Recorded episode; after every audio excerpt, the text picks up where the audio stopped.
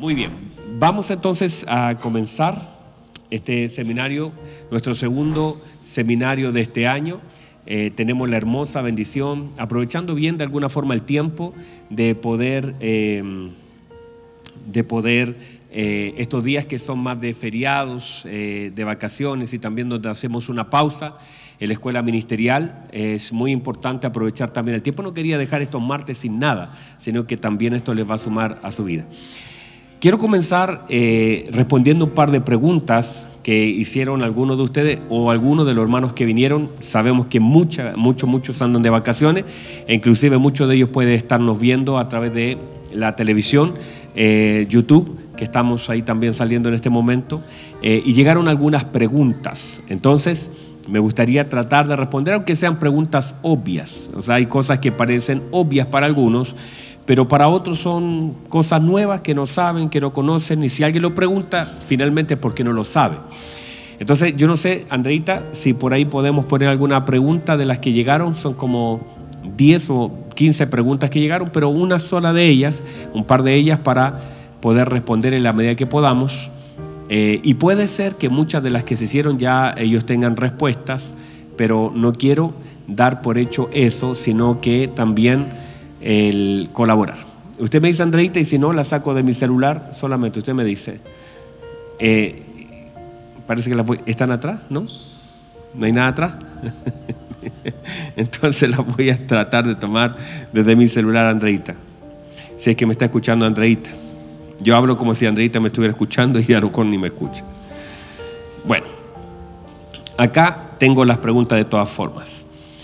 Eh, la primera pregunta dice, por ejemplo, una de ellas que hicieron, ¿qué debo hacer si mi esposa se quiere separar y yo no? Entendamos que uno acá no tiene toda la, información necesaria. Entonces uno puede suponer muchas cosas. Lo primero que si su esposa se quiere separar, uno debe hacer la primera pregunta es, ¿por qué? ¿Verdad? Sin esa respuesta es difícil decir, responder algo así. Sin embargo, eh, cuando hablamos acerca de que la esposa se quiere separar, tienen que haber ciertas razones para que ella quiera separarse. Dentro de esos problemas que son bastante graves y que no encuentra solución. No creo que alguien quiera separarse porque está aburrido, sino que hay algunos conflictos, algún dolor, algunas inquietudes, algunos conflictos que generan mucho dolor y que a causa de eso ella se quiere separar. Por lo tanto, considero que, eh, primero, si ella se quiere separar, hay que saber el por qué. Lo segundo también, él dice acá, y yo no. Quizás porque él se acostumbró a la vida y ella no. Sin embargo, entendamos que el matrimonio no fue diseñado para que la gente se separe, sino para que viva, pero tampoco fue diseñado para sufrir. Y a veces, y es parte de lo que vamos a hablar hoy, de que muchas veces las esposas o los esposos se acostumbran a vivir de una forma, pero no quiere decir que ambos estén de acuerdo de la forma en cómo viven. Así que esta, esta respuesta o esta pregunta en realidad tiene, deja muchos espacios. Eh, en sí, en sí, eh, nunca bíblicamente está la idea de que la gente se pueda separar. No es la idea de Dios, no es el plan de Dios de que la gente se separe. Y si alguien así en un momento lo quiere hacer, tiene que tener algunas razones de peso, desde por ejemplo infidelidad, violencia, maltrato, abandono y cosas así, las cuales por supuesto no pueden estar permitidas en el matrimonio. Eh, un día una persona vino eh, y me habló acerca de un maltrato que estaba sufriendo era víctima de un maltrato. ¿Y qué debemos hacer nosotros y qué hicimos nosotros? Le, dijimos, o hace usted la denuncia o la hacemos nosotros, porque no podemos permitir maltrato. Uno puede dar el consejo en ciertas áreas, pero hay un momento donde el maltrato, usted sabe que es una, es una, es un delito que está penado. Entonces, más allá, de hecho, un día, hace años atrás me acuerdo, una persona me hizo la pregunta y me dijo, pastor, estoy preguntándole a Dios si me tengo que separar o no. Y yo le hice la pregunta, ¿por qué se quiere separar? Porque mi marido me golpea. Y yo dije, y yo en ese tiempo hablo yo de unos 15 años atrás, y le pregunté, ¿y cómo, cómo la golpea mi hermano? No, me golpea a puños, me da patadas. Y, y lo hizo una vez, no, lo hace siempre, pero estoy preguntando a Dios si me debo separar. Yo le dije, bueno, la respuesta de Dios fue la última paliza que Él le dio a usted. Eso considérelo una respuesta de Dios. Y en realidad hay personas que se acostumbran al maltrato, hay personas que se acostumbran a la violencia. Y toda violencia, a veces la física, la física es gravísima, pero también la psicológica lo es. Y hay personas que le quitan importancia a la violencia psicológica, que tal vez puede dejar incluso mayores marcas que la violencia física. Entonces uno no debe soportar ni la una ni la otra y debe aprender a identificarla. Porque a veces la violencia física es fácil de identificar. Cuando te empujan, te golpean, te dejan una cicatriz. Pero la violencia psicológica es lo mismo, desde incluso manipulaciones, palabras hirientes eh, y muchas cosas que de pronto no las podemos identificar y a veces solamente la justificamos. Muy bien, no quiero quedarme ahí porque si no, no entro a lo demás, pero sin embargo es importante. Y si usted tiene una pregunta, atrás va a haber un código QR que seguramente si Andreita, por esa misericordia de mi Señor, me escucha, lo va a poner ahí en la pantalla. Eh, bueno, luego también, por ejemplo, mm, dice, para entrar en el orden del Padre debemos estar casados. Y si la contraparte no quiere, ¿qué debo hacer? La verdad es que no puedo hacer nada si el otro no quiere. Porque no se puede obligar a nadie a casarse. O sea, para casarse tienen que estar ambos de acuerdo. Si no, por más que usted quiera, es que simplemente la otra persona no quiere y nadie la puede obligar. Entonces, aquí está el tema incluso en la iglesia y lo ministerial. Porque por supuesto nosotros enseñamos la importancia del orden y el matrimonio, pero no podemos obligar a nadie aquí a tomar esa decisión. Y es más, aun si fuera obligado, ya ni siquiera sería correcto, porque se debe entender para poder hacerlo. Así que si la contraparte no quiere, ni aunque esté, decimos con el Papa, nadie va a obligar a la otra persona a casarse, tiene que ser un acto voluntario. De hecho, a veces me ha tocado algunos matrimonios, le veo la cara y me parecen un poquito obligados algunos. Entonces, eso es un poquito triste. Bueno, alguien pregunta aquí, y por eso dije delante que no tiene que ver con que sean preguntas medias básicas, porque si alguien lo pregunta es porque quiere saber o porque no lo entiende. Alguien dice acá, ¿por qué y para qué es tan importante el matrimonio? Primero, es importante porque es un diseño de Dios. Y si el Señor lo estableció, ahora, ¿qué es el matrimonio? Matrimonio, y lo hemos dicho, no es un vestido, matrimonio no es un anillo, matrimonio no son invitados, matrimonio no es comida, matrimonio no es nada de eso. Matrimonio es la bendición de Dios sobre dos personas para cumplir un propósito. Matrimonio ni siquiera es ir al registro civil, ese es un contrato, eso es un acuerdo. Es, el matrimonio es mucho más que tener una libreta. Matrimonio es la bendición de Dios sobre dos personas que están de acuerdo para vivir juntos y establecer el propósito de Dios según los planes y diseños divinos. Eso es matrimonio, todo lo demás es cualquier cosa. Entonces no podemos llamar matrimonio. Sí. Usted va a ver que de pronto alguien dice, hubo un matrimonio entre un hombre y un maniquí, entre una muñeca, un hombre y un árbol se casaron. Eso no es matrimonio, eso es cualquier cosa, eso no existe. O sea, eh, estar legislando para que... Usted sabe que esto ha sucedido, ¿verdad? Que una persona se casó con una maleta, ¿lo sabe? Y que después se divorció de la maleta. ¿Usted lo sabe? Bueno, entonces, porque la maleta acusó abandono. Entonces, el tema es que hay personas que se han casado con muñecos, hay personas que se han casado con sus perros, hay personas... Las personas se casan porque creen que matrimonio es eso. Y en realidad eso no es nada delante de Dios. Eso no existe. Es una depravación, distorsión, una burla, todo eso, pero matrimonio eso no es. Eh, por lo tanto, matrimonio es esto, la bendición de Dios. Y para eso no se requiere dinero, se requiere voluntad, obediencia y someterse a los diseños del Señor. Y luego en el matrimonio sí, qué es y cómo se configura el matrimonio, eso sí es otra cosa. Luego después Dice, una pregunta dice, en una discusión es mejor quedarse callado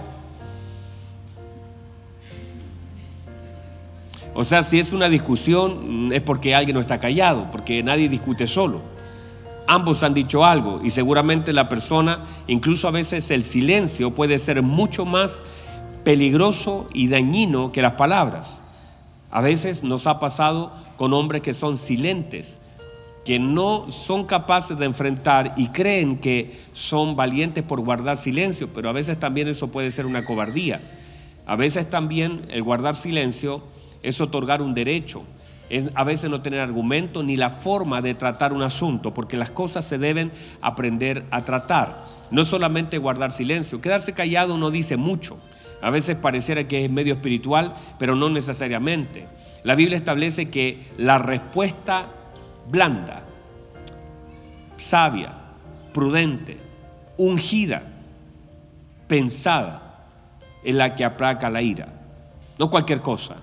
No decir, bueno, me voy a quedar callado. Y a veces dice, yo tengo razón, pero prefiero callar. O sea, al final dijiste todo, eh, lanzaste una bomba, una granada y te tapaste los oídos nomás. Pero eso no es correcto. No es callarse pensando que estoy haciendo algo mejor. Porque tal vez la persona que te está reclamando algo tenga razón. Lo correcto es aprender a conversar. Lo correcto es aprender a dialogar, es saber decir las cosas y no tener que llegar a pelear por una diferencia. El problema es que a veces no sabemos discutir las cosas, sino que cualquier diferencia se transforma en una pelea, en una tragedia y en un conflicto. Y eso es porque involucramos mucho los sentimientos y poco al Señor en nuestras diferencias. Entonces, casi con una... Usted sabe que hay personas que con cosas muy pequeñas generan grandes conflictos. No, usted no lo sabe, ¿verdad?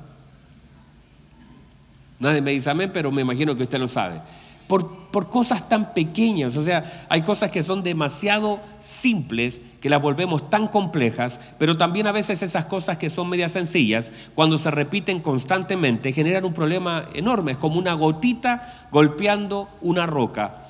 Puede pasar mucho tiempo, pero esa, esa, gotita en algún momento le va a hacer un daño a esa roca y puede terminar rompiendo la roca, porque cosas constantes que no se tratan igual generan conflictos.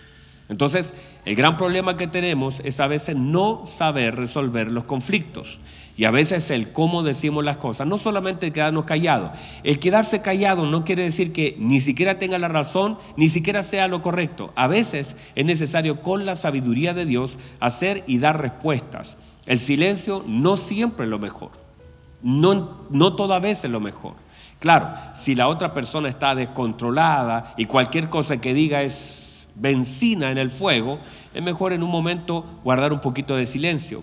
Pero pasa mucho, y sobre todo los, en los hombres, digo sobre todo hay excepciones, que a veces en los conflictos prefieren no enfrentarlos. Y la gente evade los conflictos y la gente prefiere no tratar las cosas que están mal, sino que evadirlos. Entonces gran parte de los problemas matrimoniales es la evasión de los conflictos. Prefieren quedarse callados, amurrarse, enojarse pero no decir nada. Y cree que así va a resolver algo. El silencio no resuelve las cosas. El silencio no resuelve las cosas. Usted no va, imagínense, no sé, se me descargó el, celular, lo voy a dejar ahí, voy a quedarme callado. ¿Usted cree que va a agarrar carga por eso? O sea, los problemas no se solucionan con silencio, sino que haciendo cosas, tratando el problema, considerando qué debo hacer. Pero el silencio no resuelve las cosas. Solamente en algún momento es bueno, solamente a veces es bueno el hecho de poder eh, guardar un momento silencio si la otra parte está descontrolada o descontrolado. De pronto sí es bueno porque la Biblia dice incluso esto, que hay tiempos para hablar y hay tiempos para callar. Pero ahí, eh, no vaya a confundirse que ahora eh, es el tiempo de callar cuando te están haciendo una pregunta, cuando puedes tratar el asunto. Muy bien, ¿hasta ahí vamos bien?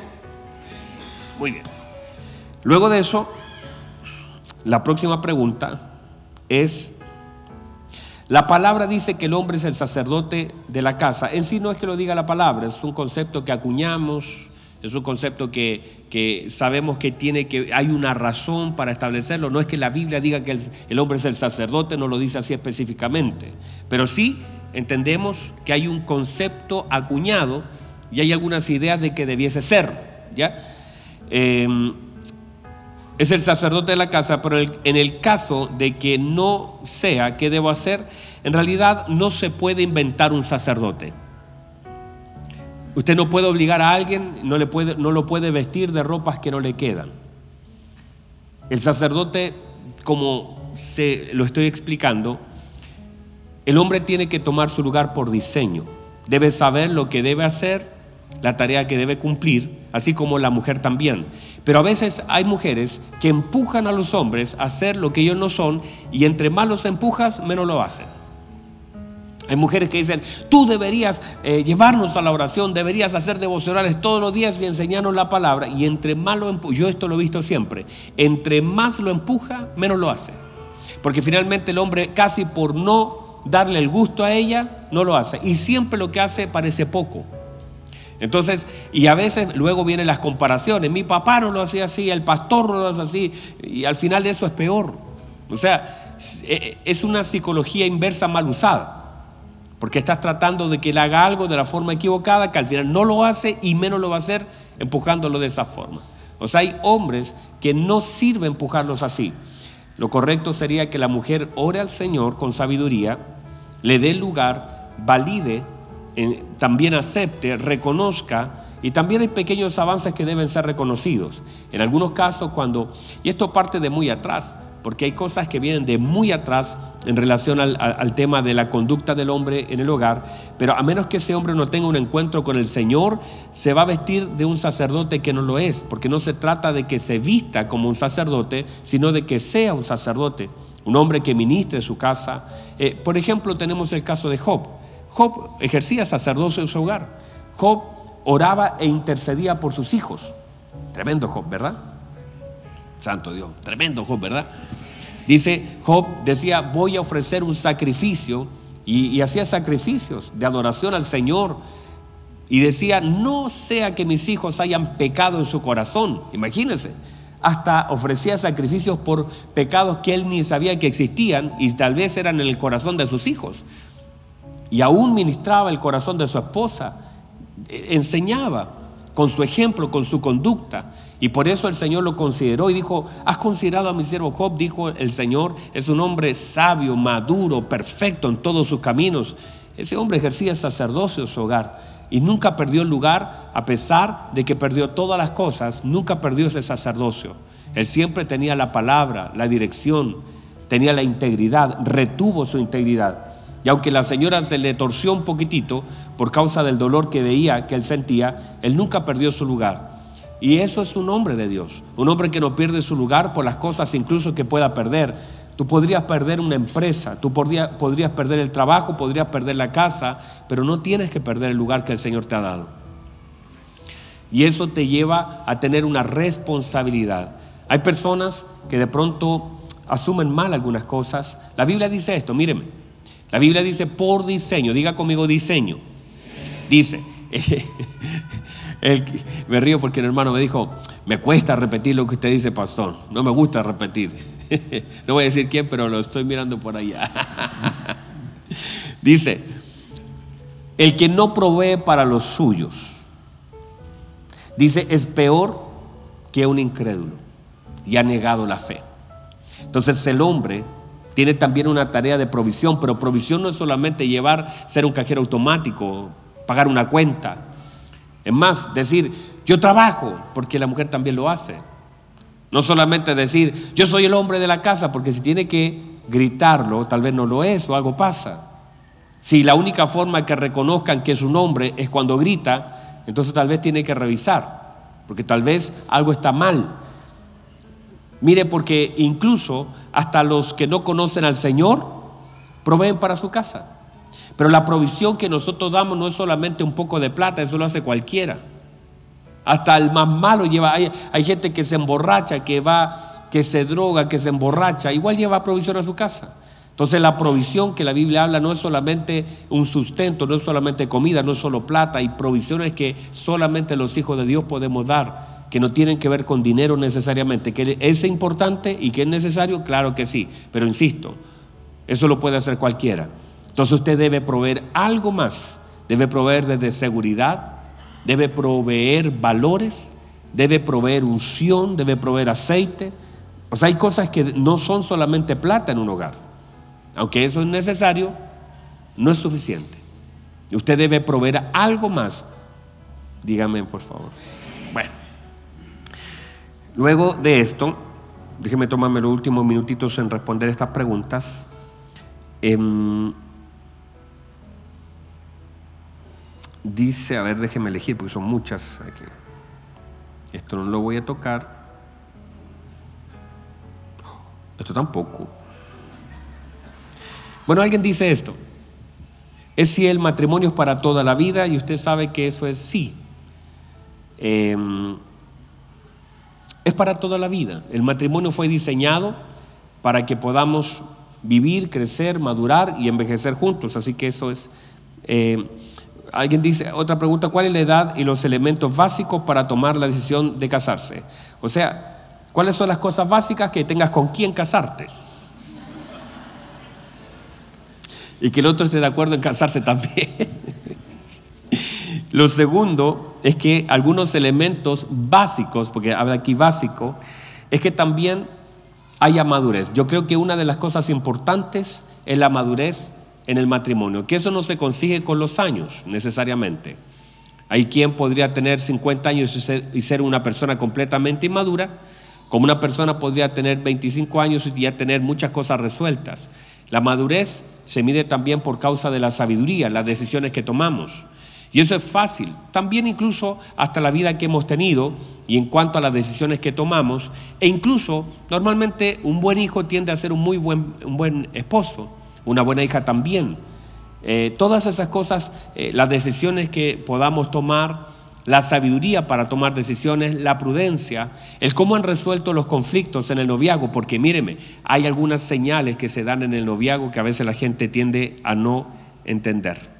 A ciertas cosas que el noviazgo son una manifestación de cosas que si no se tratan ahí, simplemente hay personas que piensan que, con, que casándose van a resolver los problemas que han tenido en el noviazgo.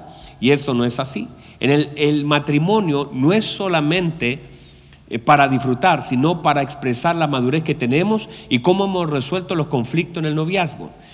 Pero hay personas que los mismos problemas que tuvieron cuando fueron novios los agranda cuando son matrimonio. Entonces no se trata solamente de el hecho de poder creer que con el matrimonio se terminan los problemas. Ahí a veces comienzan, pero no necesariamente terminan. Entonces, uno, madurez. Y dos, vamos a hablar un poquito de eso, algunas condiciones necesarias para el matrimonio. Ah, también, por supuesto, hay personas que piensan que el amor es suficiente para casarse y no lo es. No necesariamente. Por supuesto, tiene que haber amor. Y también tenemos que salir de la base del enamoramiento. El enamoramiento es cuando usted no ve defecto alguno en la pareja, está cegado por el enamoramiento, todo lo encuentra perfecto, le gusta el lunar eh, que tiene en la frente, le gusta la oreja puntiaguda, le gusta, todo le gusta. No, es que es tan bello, mire cómo tiene, no sé, ese ojo para el otro lado, listo, está bien.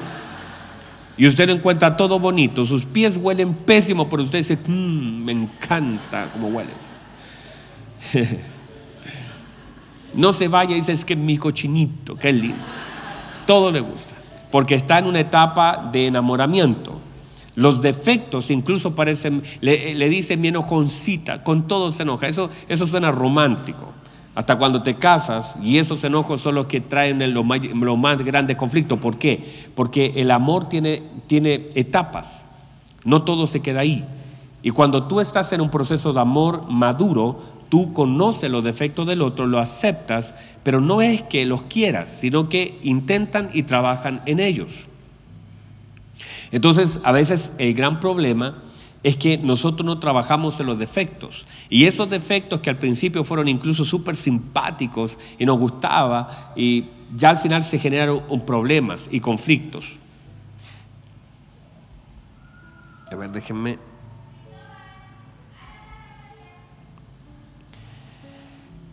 Ya, eso es.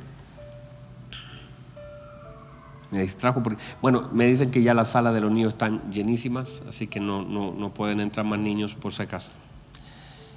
Em, vamos a tener, yo voy a pedirle a ustedes también que muchos de ustedes van a tener que ayudarnos con, tenemos casi 70 y tantos maestros de niños, pero nos deben faltar por lo menos unos 50 más.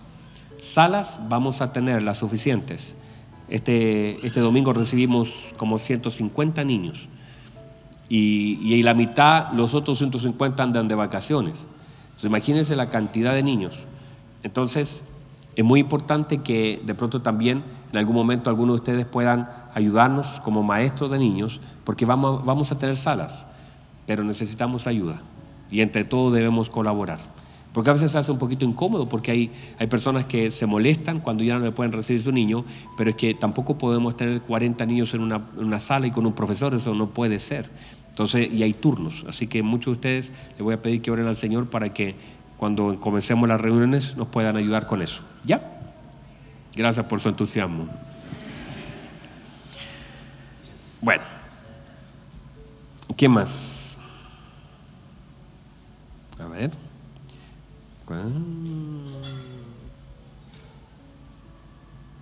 Oh, esto está largo. Lo voy a dejar ahí porque son varias y por último si llegan otras las voy a complementar porque me quedaron algunas como largas, eh, son muy larguitas. Listo. Vamos entonces con lo que vamos a tratar en este día acerca de los diseños, aunque ya esto que le hemos hablado a alguno de ustedes le pueda servir. Eh, cuando nosotros hablamos acerca de los diseños divinos, hablamos acerca de hacer las cosas según a la manera de Dios. O sea, ese es el diseño, hacer las cosas a la manera de Dios y de esa manera solamente... ¿Se me va a caer? No, no se me va a caer. Entonces hacer las cosas a la manera de Dios. Si nosotros decidimos no seguir el diseño de Dios, vamos a tardar más en cosas que podrían ser más rápidas. Normalmente la gente asume que el tiempo es el factor más importante para los cambios y no necesariamente. Con el tiempo cambiará, no necesariamente. Por lo tanto, no es el tiempo el que genera el cambio, sino muchas veces son las decisiones en el tiempo que tenemos. También cuando nosotros no seguimos los diseños divinos, nos hacemos daños. Porque el único lugar donde no habrá un daño, no digo un dolor, porque a veces seguir un diseño divino genera dolor, pero no va a generar un daño. ¿Entienden la diferencia? No, nadie me dice amén. Una cosa es daño y otra cosa es dolor. Hay cosas que te pueden doler, pero no necesariamente te van a causar daño. Pero hay cosas que van a causar daño juntamente con el dolor. Cuando uno decide hacer la voluntad de Dios, puede en algunos casos ser doloroso, pero seguir la voluntad de Dios no está generando un daño en el matrimonio, sino que sin darnos cuenta lo va a fortalecer.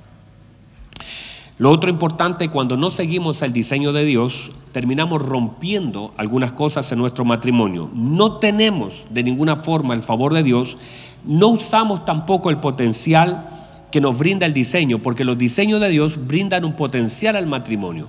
Es como un pez en el agua, porque el diseño de Dios fue hecho, justamente todos los diseños bíblicos que hay acerca del matrimonio, fueron creados porque Dios sabía lo que nosotros necesitamos. O sea, Dios sabe lo que su matrimonio necesita. Lo vuelvo a decir, Dios sabe lo que usted necesita. Y Dios tiene una idea clara sobre lo que es el matrimonio porque Él lo diseñó. Pero cuando nosotros no lo seguimos, el potencial del matrimonio se disminuye, se opaca, porque finalmente no podemos esperar el favor de Dios y que se desate el potencial que tiene el matrimonio. Fíjese por favor, uno echa a correr a mil, dice la escritura, ¿verdad? Y dos, dígame a, dos, a diez mil, dice, no a dos mil, a diez mil. O sea, uno echa a correr a mil, dos echa a correr, eso es potencial. ¿Cómo se potencia? Si lo lógico sería que si uno echa a correr a mil y dos echa a correr a dos mil, separados, pero juntos a diez mil. Eso es potencial. Entonces, a veces nosotros no usamos el potencial del matrimonio porque estamos fuera del diseño. También es importante que no tendremos el respaldo del Señor en lo que hacemos si no estamos bajo el diseño divino. Por lo tanto, es tan importante conocer, y lo decíamos en la mañana con mi esposa, a veces el problema no es lo que no conocemos, a veces el problema es no interesarnos por el diseño. El problema no es que sea tan difícil el acceso, sino que nos falta interés para poder entrar en el diseño de Dios.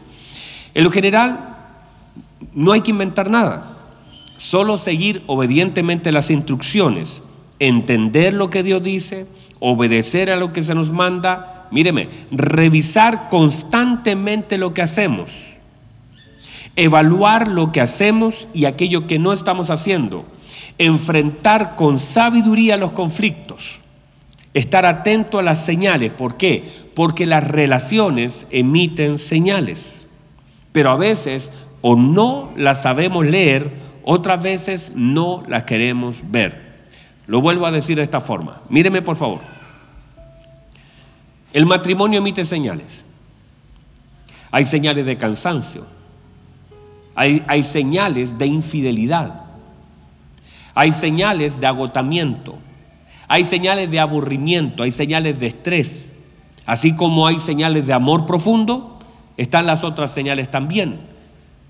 Normalmente cuando alguien falla en el matrimonio y uno le pregunta a la otra persona si vio algo, puede decir, sí, sí lo noté, lo noté raro, lo noté, extraño, lo noté, porque hay cosas que son o no puso atención o simplemente no vio las señales. Pero el matrimonio emite señal. Cuando hay problemas en la comunicación, cuando hay problemas en el área sexual, cuando hay problemas en el área financiera, hay señales. Pero a veces o no las queremos ver o simplemente no las vemos o no las interpretamos correctamente. Pero si hay algo que te está emitiendo una señal, hay cosas que te están hablando, uno debe aprender a atender a las señales en el matrimonio, porque también son una manera en cómo Dios nos deja ver cosas que debemos tratar y que no podemos pasar por arriba. Porque si usted prefiere no verla, no ver la señal, entonces enfrentará la consecuencia de un grave problema el día de mañana porque no fue capaz de darse cuenta de una señal que era evidente. No es normal, míreme, no es normal que un matrimonio no mantenga relaciones íntimas. Nadie me dijo amén, pero no es normal. No es normal y que se haya normalizado no es normal.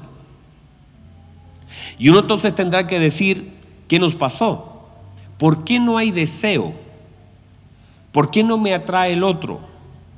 ¿Por qué, como a veces nos ha pasado con algunas eh, mujeres con las que conversamos, nos dicen, yo estoy solo por cumplir? Y estoy solo ahí, bueno, porque hay, hay que hacer. Eso es una señal fuerte de rechazo. ¿Por qué te están rechazando? ¿Por qué sientes rechazo? ¿Te has preguntado, has conversado, lo has tratado o lo has evadido? Porque solamente lo que genera ah, eh, puede generar enojo y frustración. Pero si no se trata, ¿cómo lo, superamos?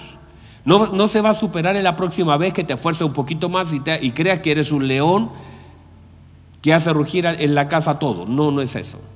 Las cosas no se solucionan volviendo a hacer lo que nos hacía, sino que a veces preguntando.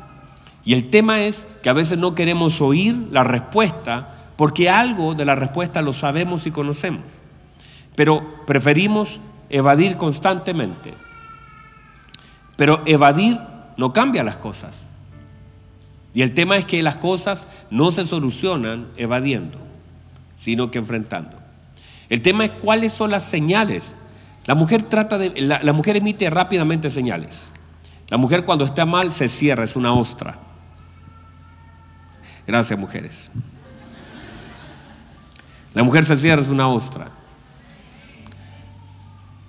El hombre a veces no sabe leer, no sabemos leer, nos cuesta leer, o a veces no queremos leer porque no queremos enfrentar.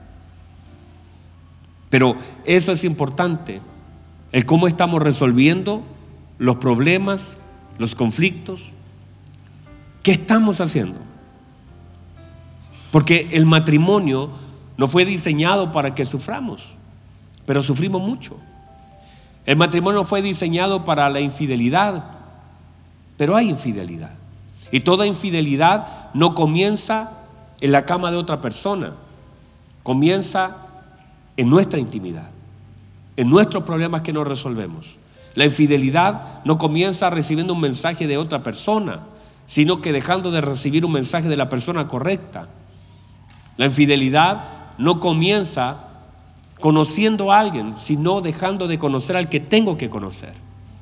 La infidelidad no comienza con otra persona, la, infidelidad comienza, los primeros pasos de una infidelidad comienzan en un matrimonio que no sabe enfrentar sus conflictos, que no son capaces de leer las señales, que no se dan cuenta de que hay frustraciones, hay enojos, hay rabias, que hay, hay, hay dolor, que no somos capaces de enfrentar las tragedias que estamos viviendo y que solamente le echamos para adelante, sobre todo los hombres avanzamos y avanzamos, pero en algún momento eso no es suficiente, o sea, no se puede toda la vida seguir corriendo y arrancando de las cosas que debemos enfrentar. Las crisis, que quizás no hay una infidelidad eh, como tal, pero puede haber una frustración eterna. Podemos tener eternamente frustraciones en la vida de nuestras esposas o nosotros mismos como hombres y podemos pasar de la amargura, podemos pasar a la depresión. Gran parte de los grandes dolores de la vida están donde debiesen estar el mayor gozo de la vida. El matrimonio es el lugar para que nos gocemos. Gracias por el entusiasmo. El matrimonio es el lugar diseñado por Dios para sentir plenitud y no fracaso. El matrimonio está diseñado por Dios para que podamos ayudarnos. Si uno cayera, el otro le levantará. Ay del solo, dice el Señor, porque cuando uno cae, ¿quién lo levantará? ¿Cómo podrá calentarse uno solo, pero dos? Dice la escritura, ¿cómo podrá enfrentar un enemigo uno solo, pero dos? O sea, es compañerismo, es amor, es resistencia. O sea, eso es el matrimonio. Pero ¿cómo lo podemos hacer? La Biblia dice que una casa dividida no prevalecerá. Entonces cualquier cosa ahora nos molesta, nos daña, nos afecta. Cualquier cosa afecta el corazón, genera frustración, genera y sabe y va pasando el tiempo y las ocupaciones externas nos mantienen, míreme, las preocupaciones externas nos mantienen ocupados. Pero ocupación no es complacencia. Estamos tan preocupados de apagar incendios que surgen alrededor que simplemente avanzamos tratando de pagar el arriendo, de salir adelante con los hijos, de tratar de resolver ese problema que tenemos como familia, pero simplemente estamos funcionando tratando de sobrevivir al matrimonio que tenemos. Y nos unimos porque tenemos un enemigo en común delante, que es una deuda, que es eh, la falta de trabajo, que es la enfermedad de un hijo, que son los conflictos. Pero, pero no quiere decir que el matrimonio esté bien, solamente estamos trabajando en pos de resolver un problema, pero no hay plenitud en el matrimonio y eso no es el diseño de Dios. Gózate con la mujer de tu juventud. Pásala bien, disfruta. O sea, nunca en el pensamiento de Dios fue la idea de que el hombre tuviera que llorar, la mujer tuviera que sentirse frustrada, usada para, para tener intimidad solamente, que la mujer se sintiera como eh, no protegida, no cuidada, no sustentada, no escuchada, no oída. El matrimonio es otra cosa, pero lo hemos distorsionado.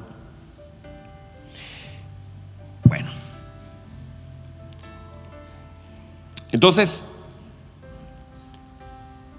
algunas, algunas cositas que me quedaron pendientes o, me gustaría retocar para pasar a lo nuevo de la vez anterior, que me gustaría afirmarlas un poquitito, es que en el principio, según el diseño de Dios, el Señor creó primero las condiciones para que ellos pudieran cumplir su propósito y cumplir su palabra. O sea, el Señor generó las condiciones. Dios generó las condiciones necesarias para que podamos, número uno, entender lo que Él dice y hacer lo que Él quiere. Dios generó las condiciones. O sea, por diseño, ellos fueron puestos en el Edén y el Edén les proporcionaba todo lo que ellos necesitaban para poder vivir, cumplir lo que el Señor... Dios nunca le pidió al hombre algo que él no pudiera hacer. Dios le pidió al hombre que hiciera algo que él sí podía hacer. Y le generó todas las condiciones. O sea, Adán no estaba pagando dividendo.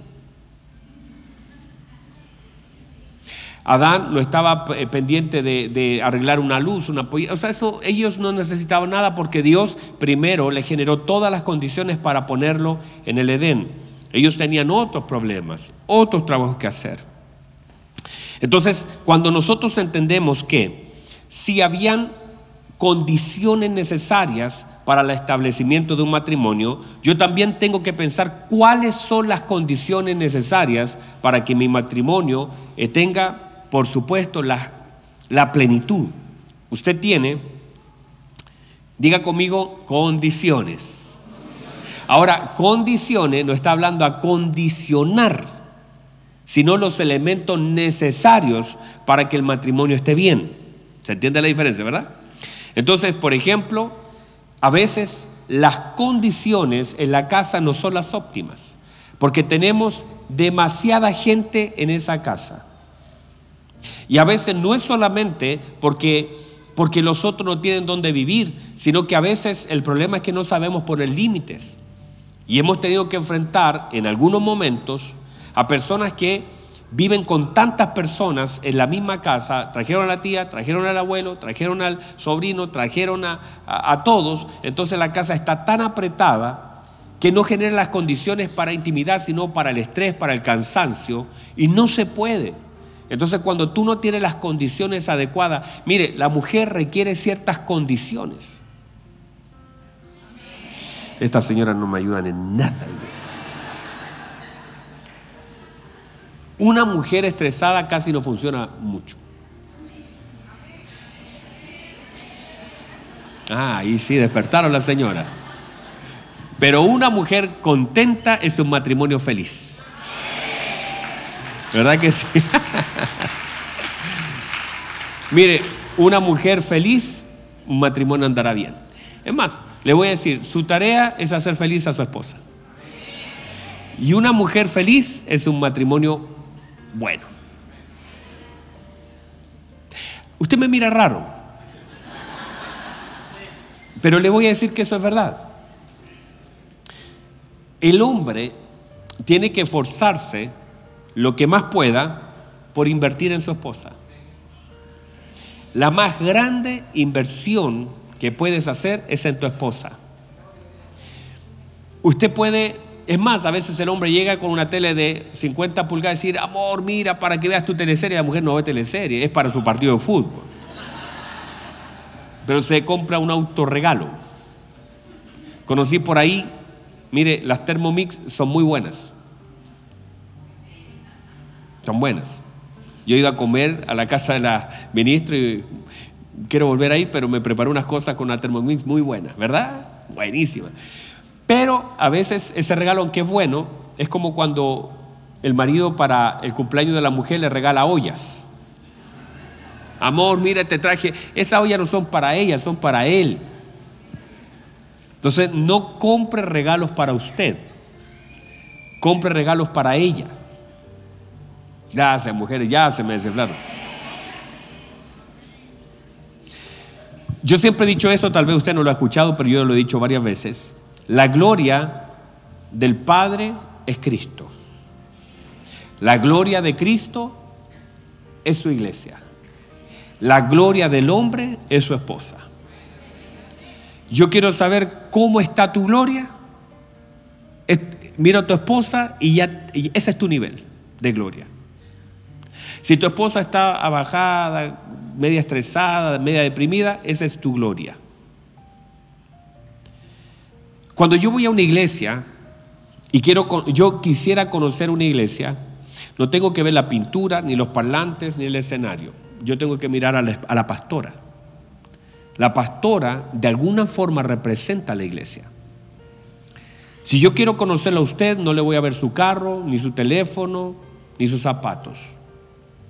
Voy a mirar a su esposa y voy a determinar cómo es usted. porque su esposa marcará lo que usted es. Y si usted quiere tener un matrimonio feliz, preocúpese de su esposa. Trátela bien. Lave los platos. Ah, ¿qué pasó? Lave los platos. Hermano, lave los platos.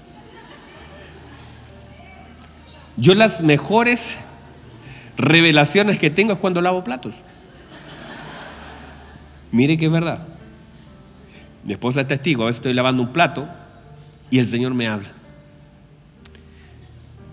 Quizás es el momento más íntimo que tengo con el Señor.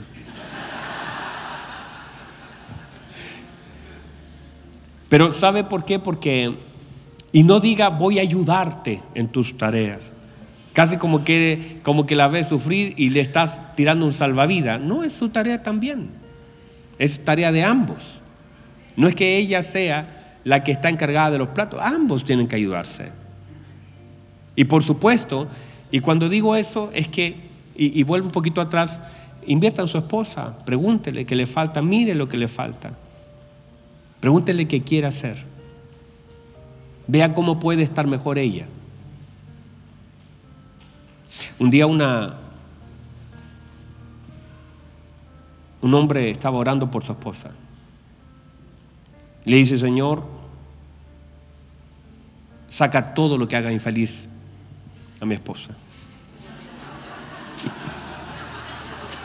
Y desapareció ese hombre.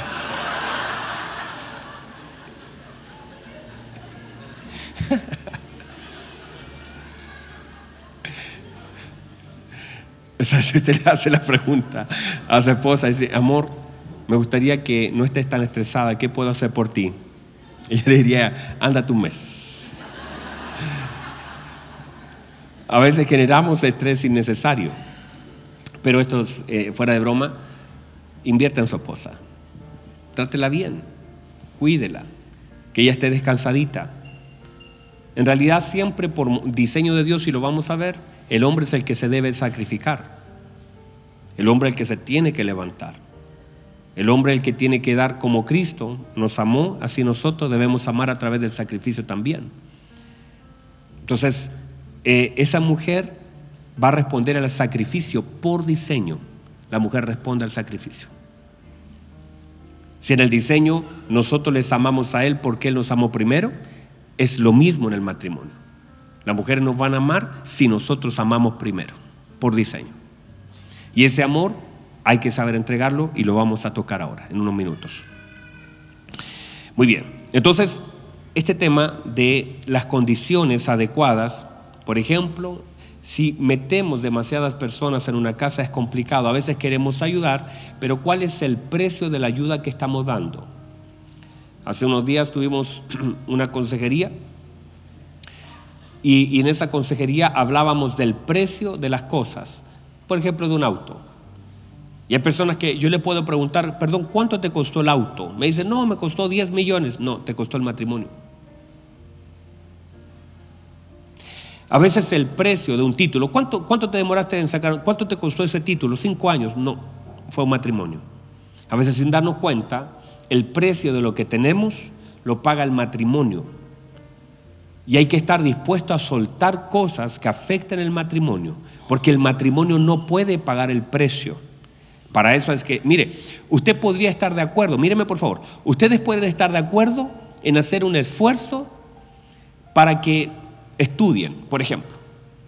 Pero ese estudio y ese título para sacarlo no puede atentar contra el matrimonio. Y si en el caso que lo está haciendo, debe dejar de estudiar. Trabajo los turnos. A veces estamos atentando, a veces salimos lejos y no nos vemos por días. Todas las cosas que atenten contra el matrimonio atentan contra el diseño.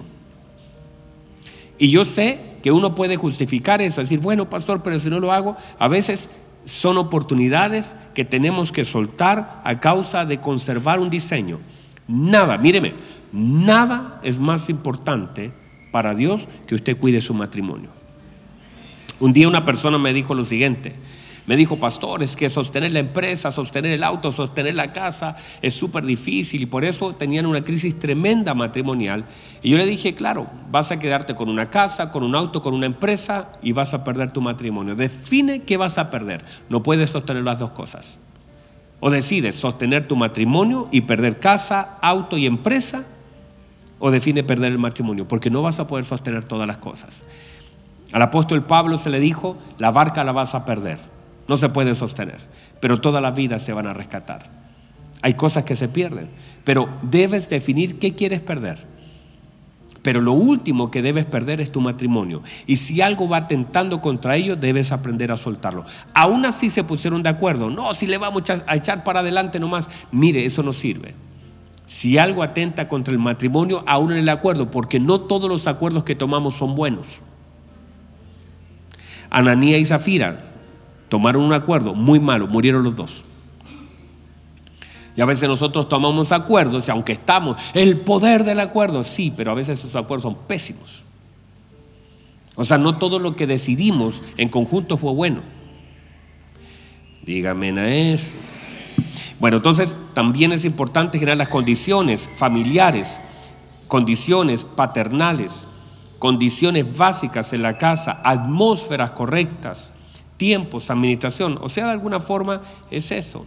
Es generar las condiciones correctas para el desarrollo. Es como todo, si usted ve una planta, para que pueda crecer requiere ciertas condiciones.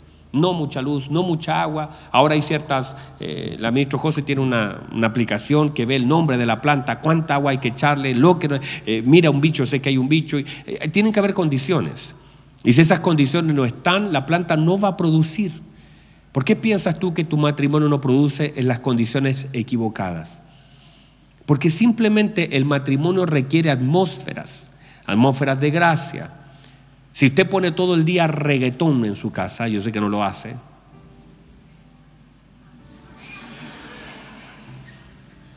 Si usted todo el día está escuchando música que no le edifica, genera una atmósfera equivocada. Por eso es tan importante generar atmósferas correctas, que la palabra gobierne. Bueno, por diseño, por diseño, Adán junto a su esposa fueron creados con la capacidad de entender aquello que se les pidió y estando en un estado de madurez suficientemente ordenados para poder obedecerla. Por diseño de Dios, entonces ellos tenían entendimiento. El problema, gran parte del problema que hay en los matrimonios es la inmadurez y no usar lo que el Señor nos ha dado en favor de nuestro matrimonio. Por ejemplo, hay gente que, es muy inteligente y muy bueno para contestar en un conflicto, pero muy malo, no usa esa misma inteligencia o esa misma fuerza para poder edificar su matrimonio. Entonces tiene respuestas tan buenas en un conflicto, pero tiene una respuesta tan mala en la vida. Entonces hay que usar lo que el Señor nos dio. Por ejemplo, uno de los dones que más fuertes está en la escritura es el don de sabiduría. De hecho, es el primero. El primer don que aparece en la escritura es el don de sabiduría. Gracias por su entusiasmo. De los nueve dones que aparecen en Corintios, uno de ellos, el primero dice el don de sabiduría. ¿Y por qué ese es tan importante? Porque si ese no está, los otros pueden ser mal usados. Es el primero adquiere sabiduría, adquiere inteligencia. Fue lo que Salomón pidió para poder gobernar un pueblo. Y si ese don no está presente en el matrimonio, primero se nota. Y segundo, la ausencia de sabiduría en el matrimonio generará miles de conflictos, porque no sabremos cómo enfrentar los conflictos si no tenemos sabiduría. Debemos usar lo que el Señor nos dio, la inteligencia. Hay gente que es muy inteligente, en relación a sus trabajos, pero tiene poca inteligencia porque las inteligencias son separadas. Hay inteligencia espacial, hay inteligencia de coordinación, hay inteligencia emocional, hay distintas inteligencias. Pero hay que usar toda la materia gris en favor de nuestro matrimonio. Lo vuelvo a decir. Usted puede planificar muy bien unas vacaciones, puede planificar bien, usted puede ser un ingeniero, puede ser un auditor, puede ser un doctor, puede ser lo que sea, pero todo lo que el Señor le ha dado como inteligencia, puede hacer un lindo diseño, puede ser un buen músico, puede ser lo que usted sea, pero toda esa inteligencia que tiene tiene que ser usada en favor de su matrimonio. El matrimonio también consiste en una planificación, no es solamente algo casual, no es solamente algo que, bueno, vamos a ver cómo nos resulta, no es solamente eso. De hecho, por diseño, espero llegar a ese punto, pero por diseño en Tito, no se lo voy a decir ahora mismo, porque si no después no se lo voy a decir. Déjeme leer el texto. No sé si mi hija puede poner el, el texto de Tito para que lo puedan ver. Tito 2.3, dice esto, las ancianas asimismo sean reverentes en su porte, ¿en qué? En su lugar, en su posición, en su asignación, sean reverentes en su porte, no calumniadoras, no esclavas del vino. Pégale un codazo a esa señora, dígale, ya te dijeron. No esclavas del vino, maestras del bien. Buenísimo, ¿verdad? Versículo 4, lo puso, que enseñen, ¿qué deben hacer? O sea, una anciana, una mujer, entendamos anciana, una mujer sabia, una mujer madura. Dice, esa mujer que ya tiene, porque ¿cómo va a enseñar a alguien que no tiene dominio, control sobre ciertas cosas en su vida, desde vicio, desde... Mire, si una mujer no es capaz de manejar esto porque ya se opera en un ancianato, cuando una mujer anciana de sabiduría, de madurez, maneja esto, mire, si alguien todavía no maneja esto, no hay madurez. La madurez tiene que ver con la capacidad que tenemos de administrar con sabiduría lo que decimos y lo que no decimos. Y no estar siempre excusándonos de aquello que dijimos o no dijimos, sino que es pensar antes de, decir, es hablar con sabiduría, hablar según Dios lo hiciera. Fíjese que usted va a ver algo muy fuerte en las escrituras. Si usted tiene una Biblia que tiene los colores de rojo cuando habla el Señor Jesucristo. ¿Alguien tiene una, Biblia así? Yo tengo una así. ¿Verdad que tiene los colores rojitos cuando habla? Y a veces en una historia larga de un capítulo hay dos o tres frases del Señor. Pregunto, ¿no es, ¿no es que no tiene nada más que decir? ¿Que dice tampoco? ¿O será que las palabras son tan profundas, tan bien pensadas y justas y necesarias? Eso es. Quien habla mucho se equivoca mucho. Y a veces, sin darnos cuenta, esa palabra nos falta sabiduría porque no tenemos autoridad sobre el miembro que genera más problemas en la vida. Amén, diga por favor.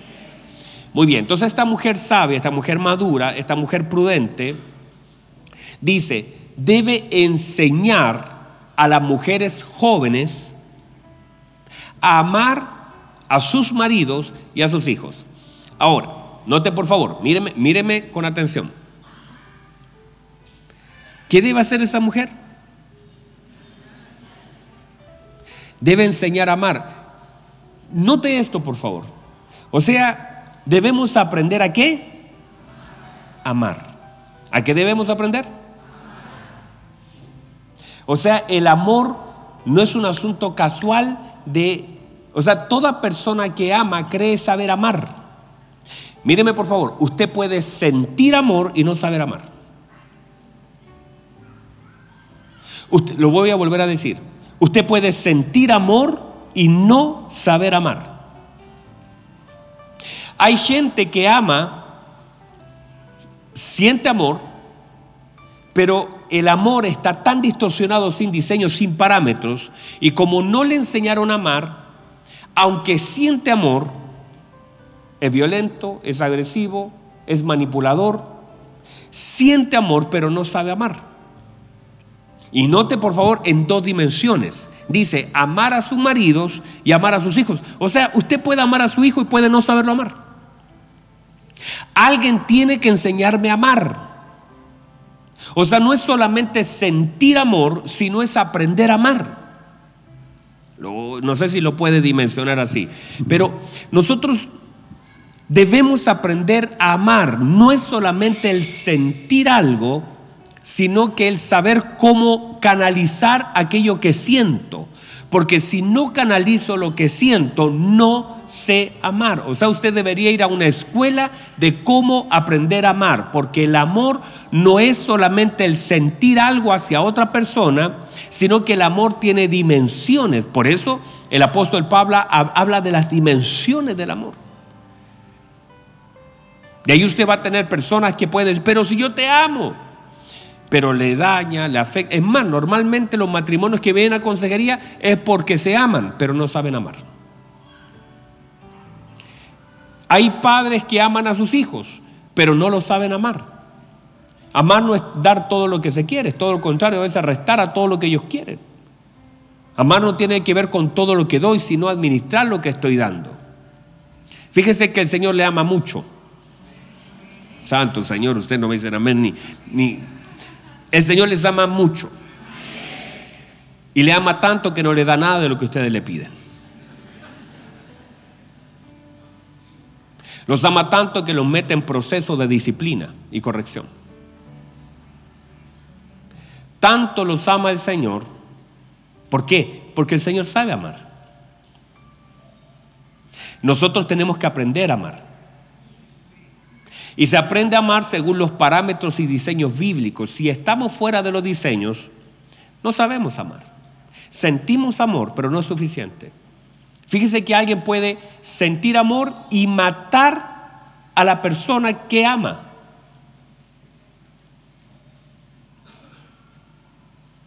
¿Ha escuchado eso? ¿Cuántos parricidios hay este año? ¿50 ya? Perdón, el año pasado eran cuántos, 70, 80 parricidios acá en Chile. No sé cuántos, había muchos. ¿Por qué? Si usted le pregunta a la persona que mató a su cónyuge, estoy seguro que le va a decir, si yo la amaba. ¿Y por qué la mató? Porque si no se sabe amar, pasa eso. Podemos terminar matando, y míreme, podemos terminar alejando a la persona que amamos. A veces amamos tan desproporcionalmente. Es más, por eso cuando el Señor habla de amarle a Él, el Señor pone parámetros en el diseño. Dice, si me aman, guarden mi mandamiento. Empieza a poner parámetros. Para que Él diga, de esta forma me deben amar. No como ustedes quieran. Porque si no, no pone parámetros, asumimos que el amor es un sentimiento. Oh, yo te amo, Señor. Eso no dice nada. Hay gente que amando al Señor se puede ir al infierno. Hay gente que amando a sus hijos los termina dañando profundamente. Porque el amor es un sentimiento, pero hay que enseñar a amar. Por eso cuando dice Pablo, ¿cierto? Enseña todo esto a, su hijo Tito, empieza a decir, las mujeres tienen que aprender. ¿A qué tienen que aprender? A amar a sus maridos. O sea, señora, usted, Verena Herrera, tienes que aprender a amarme.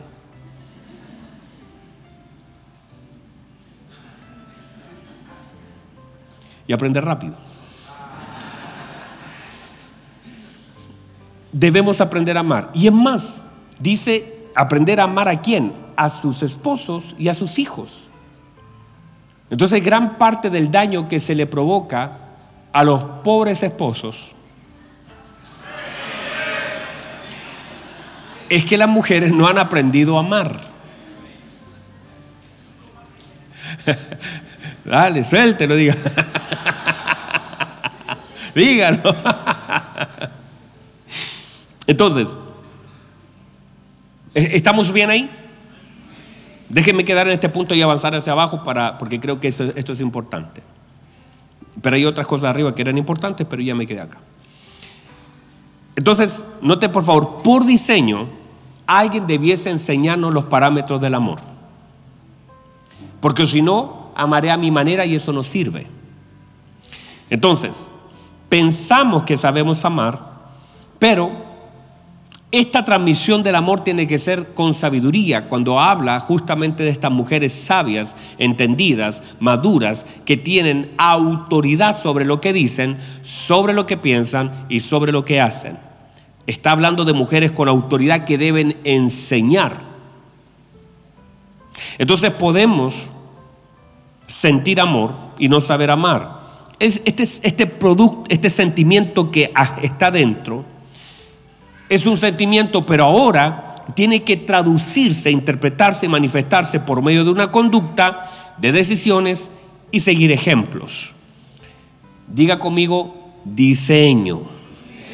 Efesios, vamos a ir al diseño del cómo saber amar. Efesios capítulo 5 nos va a dar una lección del versículo 1 en adelante. Mire, Efesios capítulo 5, vamos a leer varios versos hacia abajo para que usted también pueda entender cómo debemos amar. Vamos a aprender a amar, esa es como la idea, vamos a aprender a amar. Efesios capítulo 5, versículo 1 dice esto, sed pues imitadores de Dios. ¿De, quién debemos ser? Imitadores de, de Dios. Ahora eso no es menor, ¿verdad? Debemos ser imitadores de Dios. Pero para imitar lo que Dios hace o hacer lo que Él hace, no solamente debemos tener lo que Él tiene, sino conocer lo que Él hace. Sed imitadores de Dios, como que, como hijos amados, desde la posición de hijo se puede imitar por la naturaleza de la paternidad. Versículo 2 y 3 vamos a leer. ¿Cuál es el 2? Y andad en amor. ¿Cómo debemos andar? Entonces el amor es un camino, debemos andar en amor, como también Cristo nos amó. Y está poniendo parámetros ya del amor, lo vamos a ver en un minuto. Y se entregó a sí mismo, esos son parámetros, se nos está enseñando a amar, que el amor es una entrega. Nos amó y se entregó a sí mismo. ¿Por quién? Por nosotros. Ofrenda y sacrificio a Dios en olor fragante. Versículo 3. Pero fornicación y toda inmundicia o avaricia, ni aun se nombre entre vosotros como conviene a santos. Hay cosas que ni aún deben ser tema de conversación. O sea, ni aún debiesen estar en la mesa. Palabra divorcio no existe. Santo Dios. La palabra, usted no puede abrir con su boca una puerta al infierno. Hay personas que intentan asustar a otras hablándole del divorcio. Intentan generar en el otro un despertar hablándole de separación. Pero ni aún hay palabras que debemos darle lugar a nuestros labios. No se deben nombrar. Ni engaño, ni fornicación, ni adulterio. Luego vamos al versículo 15. Versículo 15 dice lo siguiente. Mirad pues ¿Qué debo hacer? ¿Qué debo hacer? Mirar. Eso es poner atención, considerar. Mirad pues con diligencia, rápido, tenemos que ser rápido, miren rápido, eso es lo que está diciendo el apóstol Pablo, no podemos ser lentos en un mundo tan rápido, miren rápido, ¿cómo andéis? Consideren su camino, no como necios, sino como sabios. Siguiente versículo. Vamos a leer de largo hasta el 19. Dice, aprovechando bien qué cosa. O sea, debo administrar con sabiduría el tiempo porque los días son malos. Versículo 17. Dice, por tanto, no seáis insensatos, sino entendidos de cuál sea la voluntad del Señor. Sigamos 18. Dice, no os embriaguéis con vino, ni con pico sour, ni con caipiriña. Ahí dice todo eso hacia lado. En lo cual hay disolución. Antes bien, sed llenos del Espíritu. Versículo 19 hablando entre vosotros con salmos, con himnos y cánticos espirituales, cantando y alabando al Señor en vuestros corazones. Note por favor esto. Hace días atrás pensando en todos estos pasajes y cosas de este asunto, pensaba que una de las cosas más importantes para el matrimonio, porque esto pareciera que no fuera para el matrimonio, pero es, de hecho el apóstol Pablo ahora continúa hablando sobre esto y hablando del matrimonio, porque se requieren personas llenas del Espíritu Santo en el matrimonio. Lo voy a volver a decir. Se necesita con urgencia personas llenas del Espíritu Santo en los matrimonios. La falta de la presencia del Espíritu Santo en el matrimonio se nota demasiado. Una persona que está llena del Espíritu Santo deja de andar peleando como pelea, deja de decir lo que dice, deja de hacer lo que hace, porque hay una obra del Espíritu Santo que viene a redarguir, viene a confrontar, viene a llevarte a Cristo, a arrepentirte de lo que haces, a amar con un amor sacrificial. Por eso, a veces nosotros cuando tratamos las consejerías, en realidad la consejería puede ser muy buena, el consejo puede ser muy bueno y podemos ser certeros, pero yo me doy cuenta que si alguien no se arrepiente, no busca del Señor y no se llena del Espíritu Santo, el consejo no va a servir. Pero cuando una persona es llena del Espíritu Santo, míreme, a veces ni siquiera es necesario un consejo. No digo que sea malo el consejo. Digo que la obra del Espíritu Santo lo va a llevar con sabiduría a resolver algunos conflictos que tienen. Porque la obra del Espíritu Santo es tan fuerte en la vida del creyente que es una lámpara, es una dirección, es una fuerza. Lo hace perdonar, lo hace soportar, lo hace cambiar de rumbo.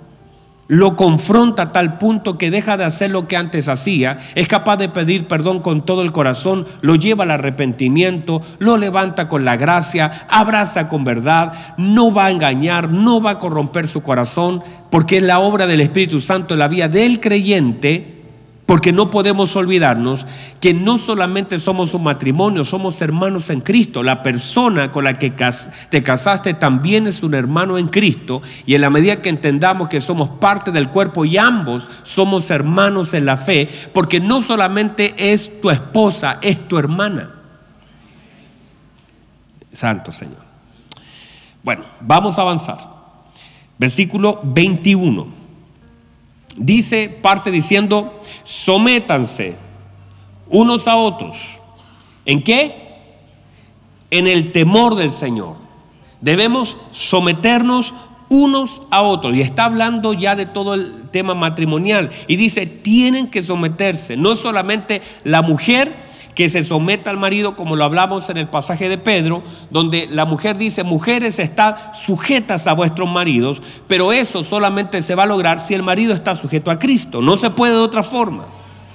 Si una mujer no puede sujetar, mire, este es el principio, si un marido no está sujeto a Cristo, no es capaz de sujetarse a Cristo, es imposible que una mujer se sujete a él.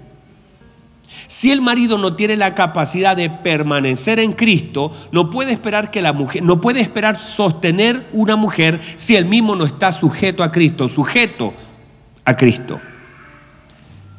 La mujer por una cosa de naturaleza siempre, una, una hija del Señor buscará a Cristo. Santo Señor. Pero si no lo encuentra en su marido, no tiene dónde sujetarse.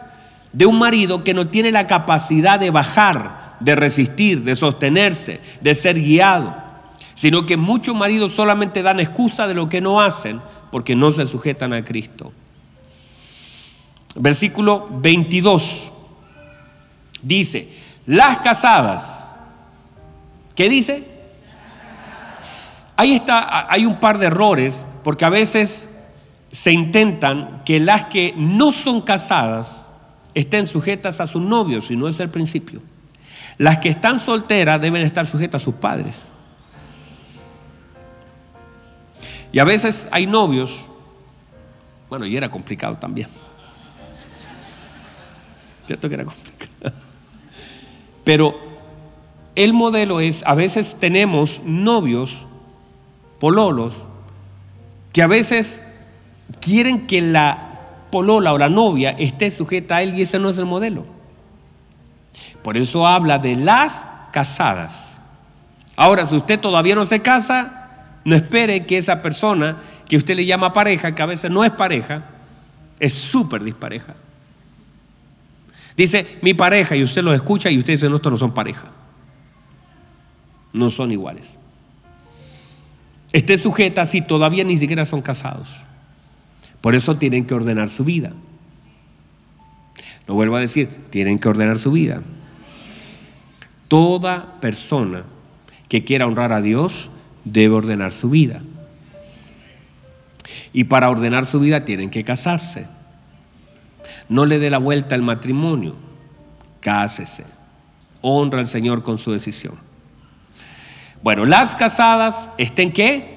Sujeta, vuelve atrás. Las casadas estén sujetas a sus propios maridos, o sea, a su marido, como a quién? Santo. Perdón, como a quién? Está poniendo al marido y dice, tienen que estar sujeta, como está sujeta al Señor, también debe estar sujeto al marido. Pero no es que el marido sea el Señor. No lo vaya a confundir. Tiene cara de ángel, pero no lo es. Dice, versículo 23, de ahí vamos a definir algunos principios ahí. 23. Porque el marido es el, no, es el cabeza, no dice cabezón, dice cabeza. Igual que el otro día leí un versículo bíblico, lo leí mal, dice, por tonto el hombre dejará su... Y dice, no, por tanto la cosa. por tonto el hombre dejará a su padre y a su madre, se unirá a su mujer. Alguien lo leyó mal. No dice por tonto, dice por tanto. Bueno, dice, porque el marido, ¿qué es lo que es? Entonces, perdón, ¿qué es el marido? Note por favor lo siguiente, no dice el marido podría ser, el marido debería ser. Por diseño, el marido es. Eso no va a cambiar. O sea, si usted no lo reconoce como tal, que usted no lo reconozca no quiere decir que no lo sea para Dios. Usted no puede invertir el orden, aunque la cabeza esté mal. Mire, ¿a usted alguna vez le ha dolido la cabeza? ¿Alguna vez la cabeza tomó una mala decisión? Pero eso no le quita el lugar, ¿verdad? No es que ahora que le duele la pone los pies, ahora que le eh, tomó una mala decisión se transformó en rodilla. Nunca. El cuerpo no cambia, permanece. Entonces, aún así, el hombre se equivoque, aún así, pero sí es importante que el hombre tome su lugar, porque lo que dice ese versículo, porque el marido es cabeza de la mujer y no solamente es, ahora tiene que comportarse como cabeza. Santo Dios. Señora, pégale un alazo. Usted que tiene alas, pégale un alazo a su marido. Comportarse como cabeza porque lo es. No es que voy a prepararme en el seminario cuatro años para hacer. No, usted es cabeza. Del día que se casaron, Dios le dio un lugar. Usted es cabeza de su esposa el que piensa, el que ve, el que oye, el que habla, el que gobierna, el que dirige, conexión, cabeza, dice, como Cristo es cabeza de la iglesia. Y aún así, mire, la iglesia puede hacer muchas cosas, ¿verdad? La iglesia puede hacer muchas cosas. El Señor dijo a la iglesia, mayores cosas vosotros haréis. Pero no se trata, si la señora hace más cosas, no quiere decir que invierta el orden. Ah, no, es que yo trabajo, yo estudio, soy capaz, tengo bachiller, tengo magíster, tengo doctorado. Nunca cambia el orden. Es que yo soy súper capaz y mi marido nunca cambia el orden. Es que yo soy buena para administrar y por eso ahora administro las finanzas, porque él no sabe administrar, pero yo administro las finanzas. Nunca cambia el hombre. Enséñele a administrar, tome un cursito, haga algo, pero nunca cambia el orden. No importa si la iglesia, cuando el Señor dijo mayores cosas vosotros haréis, puedes hacer más cosas, pero el orden nunca lo vas a cambiar. Bueno, así como Cristo es cabeza de la iglesia, la cual es su cuerpo, hoy que es tarde, ya son las nueve. Bueno, como Cristo es, la cual es su cuerpo y su... Él es su Salvador. ¿Qué debería, debería ser el hombre para la mujer? Su Salvador. Salvarla y no sacrificarla. Porque a veces el sacerdote se entiende mal. Yo soy el sacerdote, tú eres la víctima. Y algunos actúan así como sacerdotes. Vuelven a la mujer el sacrificio. Espectacular sacerdocio. Tenemos al sacerdote y tenemos a la cordera. Y siempre el sacerdote buscará un cordero para sacrificar. Versículo 24. Así que, como la iglesia está sujeta a quién? A Cristo. Así también las casadas. ¿Quiénes? Si no se ha casado, no le pida eso a su esposa, a, su pareja. Porque esto es para las casadas las casadas lo estén a sus maridos en algunas cosas. No, dicen algunas cosas ahí. Dice lo que le convenga, es lo que le guste y le agrade. ¿O no? ¿En qué? En todo, pero, pero este, este todo, mire, todo esto, porque yo sé que las mujeres se empiezan a asustar, porque dicen, santo Dios, qué que vino a enseñar el paso. Pero esto tiene su raíz en el 25, porque los versículos están siendo ordenados de forma magistral para decir cómo esto debe proceder. Versículo 25, por favor. Dice, maridos, y aquí comienza el rollo, porque el centro es este asunto. Maridos, ¿qué dice?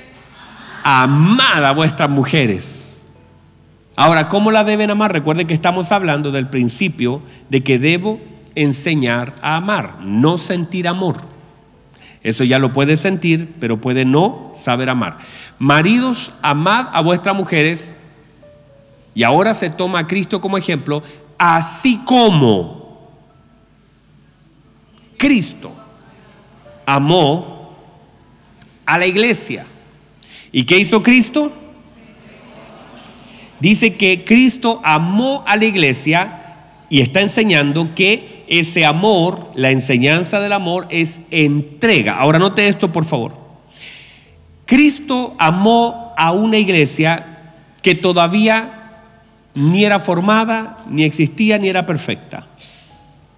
Cuando Cristo murió y se entregó, no se entregó por una iglesia formada. Imagínense, recuerdan cuando, cuando Cristo estaba tomando la decisión de someter su voluntad fue a mirar a la iglesia. Fue tres veces a mirar a la iglesia, por la que iba a morir. ¿Y cómo la encontró? Durmiendo. ¿Era motivante para Cristo morir viendo a sus discípulos dormir? ¿Qué pasa si de pronto el Señor va y ve a Pedro, Juan y Jacobo así, ay Señor, por favor, nuestro Señor Jesucristo, y clamando hacia lo lejos, se escuchaba el clamor, un charco de agua de, de, lágrimas de los discípulos, porque su Señor estaba angustiado hasta la muerte y estaba a punto de morir. Y el Señor llega y escucha el, llorar de su discípulo, ay nuestro Señor, eso lo motiva, ¿verdad? No, usted no me ayuda nada. Eso debería, debería haber golpeado el corazón, ay, mira cómo oran esos muchachos por mí. Pero cuando fue, de lejos estaban tres roncando. ¿Y qué hizo el Señor? Lo despertó. O sea, el Señor cuando murió y tomó la decisión de morir y soltar su voluntad, lo hizo por una iglesia completamente imperfecta, dormilona, así como nuestras esposas. Las mujeres son buenas para dormir, ¿verdad? Digan amén los hombres, son buenas Una iglesia dormilona, desconectada, disociada, que estaba ahí mientras él estaba angustiado. La señora estaba, él estaba angustiado hasta el alma, dijo, y la señora estaba roncando. No le importaba lo que a él le pasaba. Ahora va otra vez, Padre, yo no quiero beber esta copa, Padre, si no es necesario. Y se levanta otra vez a ver a la señora. ¿Y cómo estaba la señora? Roncando. Poco motivante, ¿verdad?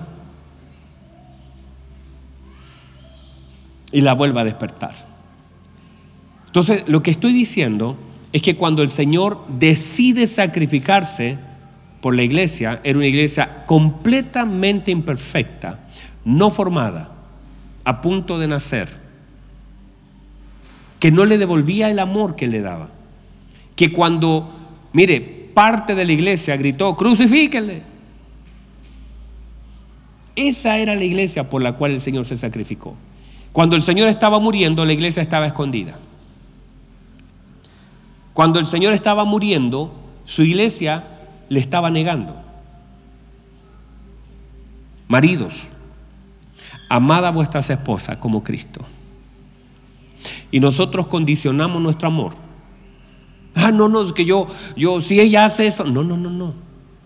Tiene que ser el parámetro de Cristo.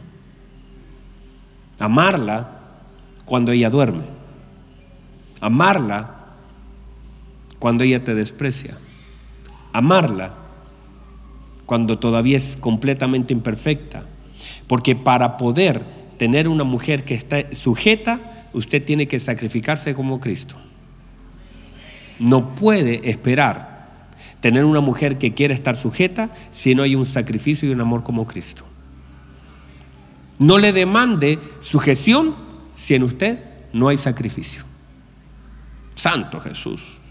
No demande sujeción si usted no está dispuesto a morir por ella.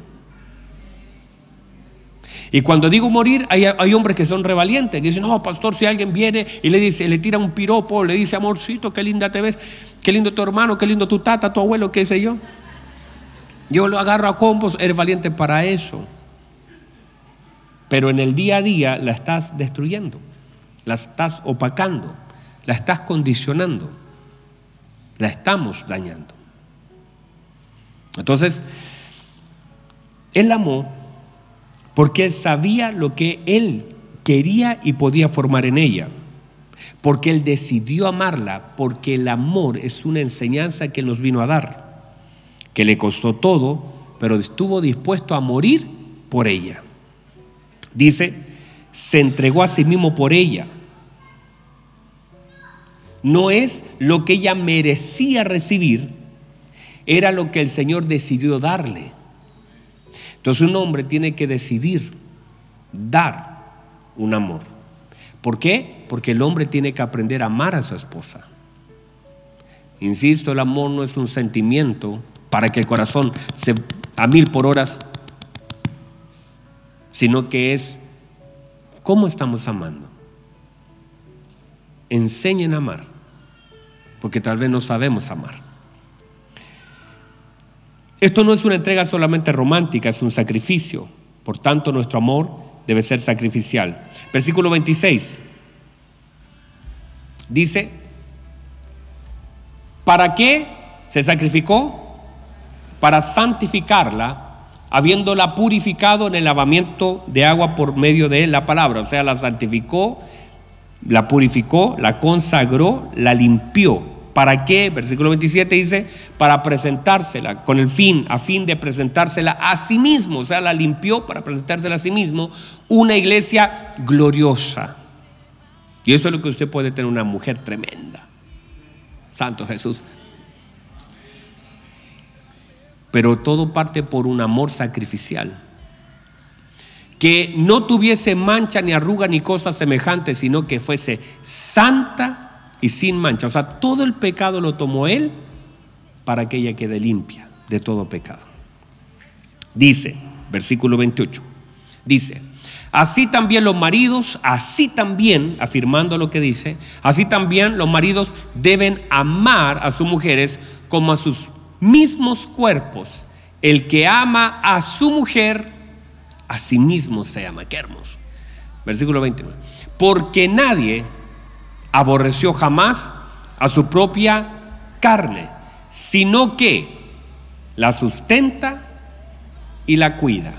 Diga conmigo sustento y diga conmigo cuidar. Sustento tiene que tiene la palabra sustento es llevar a la madurez. Esa es la palabra sustento. Llevarla con todo lo que se hace a que madure. Y la palabra cuidar viene de la palabra empollar. dar calorcito, cuidar y aún morir si es necesario para que ella tome su lugar. Es con delicadeza. Usted ve que la, la gallina, ¿verdad? La gallina con todo su peso se pone sobre el huevito, pero no lo aplasta, sino que lo cubre. De la misma forma el hombre no debe aplastar, debe cubrir. Esa es la idea. Lo cuida y la sustenta, como también Cristo a su iglesia. O sea, la está cubriendo para que pueda salir. De la misma forma el hombre debe cubrir para que pueda salir. Estamos bien, no se nos pilló el tiempo, quedamos ahí como siempre con varias cositas, pero esto le sirve, ¿verdad? No, todavía no, hijito. Espero que, eh, de verdad que espero que esto le pueda servir. Póngase en pie, porque estamos pasaditos de la hora ya, pero de todas formas quiero hacer esto. Suéltese un poquitito. ¿Estamos bien hasta ahí? Esto es largo, esto no, no, es de una charla de una hora, no vamos a poder decir todo ni resolver todas las cosas de, de años de un matrimonio, o sea, esto es larguito, ¿verdad? Póngase, si, si, trajo a su esposa y si no, si no porque hay gente que no pudo venir su esposa, su esposo, eh, yo le pido que esa persona mediten o escriban o piensen en la misma respuesta, pero los que han traído a su esposa, asegúrese que es su esposa, por favor, sí. No va a mirar para el otro lado, sí, ay, me equivoqué. No, asegúrese que es su esposa mírela de frente. Pero no se agarren a besos, chévere, por favor, espérate un poco, chévere. Robertito. Espérese, espérese, ya. ¿Está de frente? De frente, de frente, pónganse de frente. Yo le voy a hacer una pregunta, venga, venga, sí. Yo le voy a hacer una pregunta. La primera pregunta, al hombre, esta es la pregunta para el hombre. ¿Cuánto calza su esposa? Y dígaselo a ella, si no a mí pregúntele, ¿cuánto, ¿cuánto calzo? Dígale. Si no sabe, no importa, no peleen todavía. Ahora entiende por qué no le regala zapatos. Ahora, que el hombre le haga la pregunta a la mujer, esta siguiente pregunta. ¿Cuál es tu sueño pendiente? Pero no, no le cuente un sueño de una hora. ¿Cuál es tu sueño? Y si hay alguien ahí que nos está viendo a través de, la, de YouTube, tomamos, téngamelo hágale la pregunta, ¿cuál es tu sueño pendiente? No importa que no lo incluya él, si de pronto un Ferrari, un qué sé yo. ¿Cuál es el sueño pendiente? Ahora, que la mujer dígale el sueño pendiente al hombre. ¿Cuál es tu sueño pendiente? O el hombre a la mujer si lo hicieron al revés. Dígale cuál es el sueño pendiente.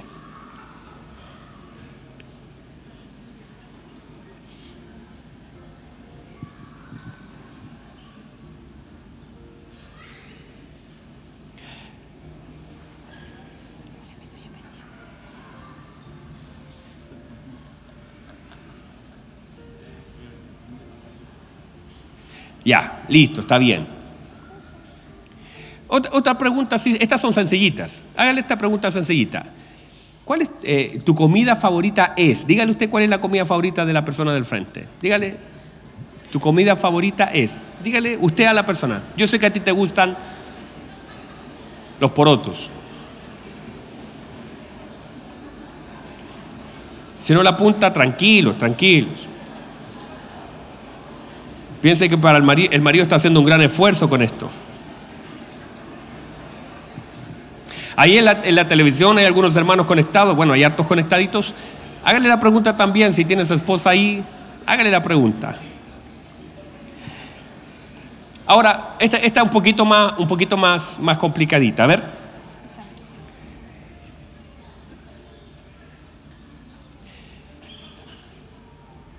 Listo hágale esta pregunta. ¿Qué me falta a mí para hacerte feliz a ti? Y no se enoje con la respuesta. Si le dice que desaparezca, bueno, oramos al final. Dígale, ¿qué me falta a mí para hacerte feliz a ti? Esto es lo que... Y hágale la pregunta. Y espere la respuesta.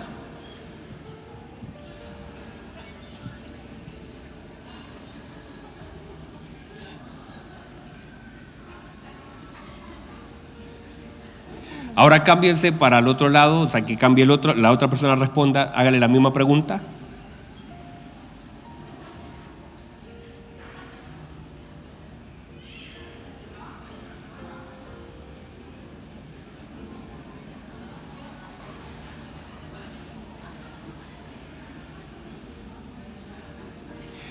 Ya.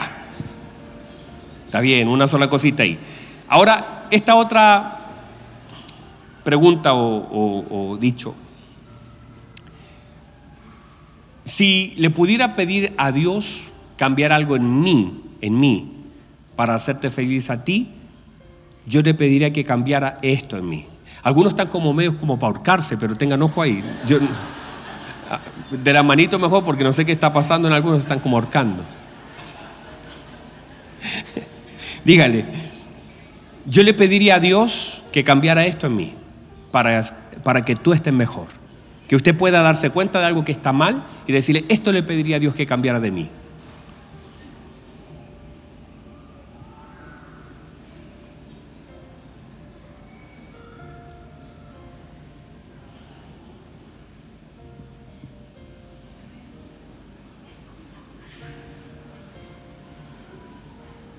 Ya, acuérdese cambiar, el otro también tiene que responder.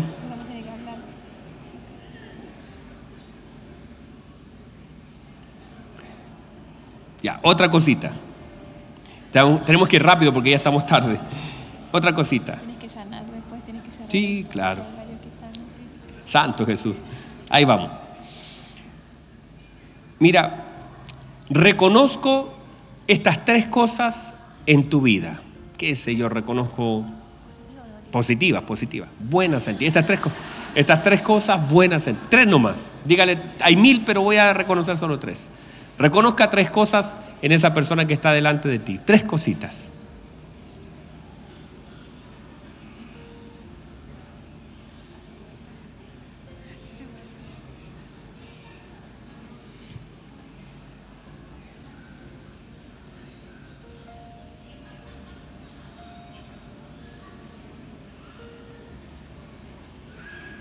Recuerde saltar al otro también.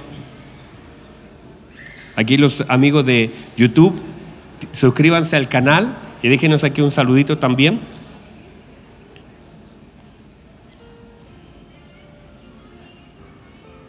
Gracias Tomás, gracias Alexander, gracias Eliet, bueno, todos los que nos están dejando aquí un saludito en, en YouTube, muchas gracias.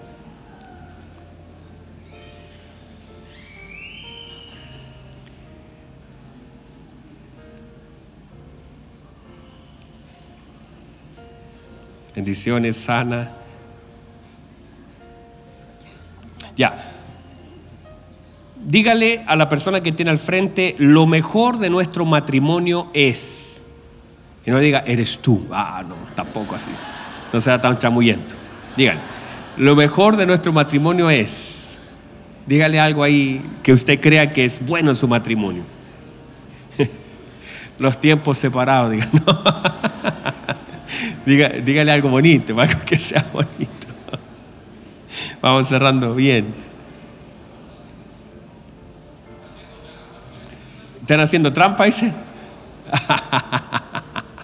Lo mejor de matrimonio.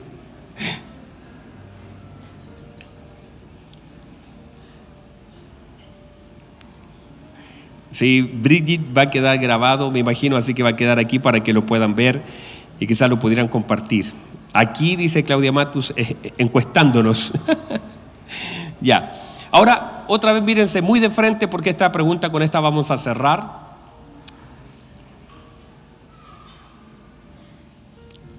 Dígale, yo te quiero pedir perdón por. Quiero pedirte perdón por. Y dígale algo que usted crea que ella debería perdonar en usted. Dígale con sinceridad, mirándolo a los ojos, dígale, te quiero pedir perdón por.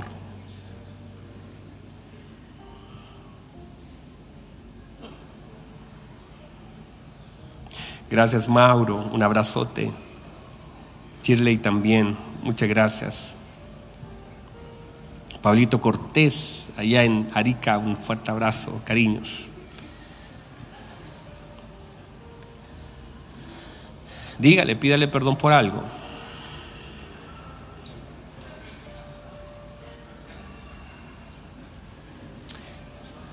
Pídale perdón por algo.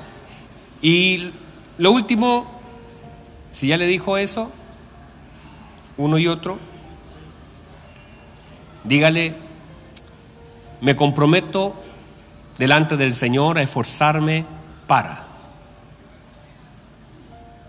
Me comprometo delante del Señor para esforzarme para. ¿Qué sé yo lo que a usted se le ocurra ahí?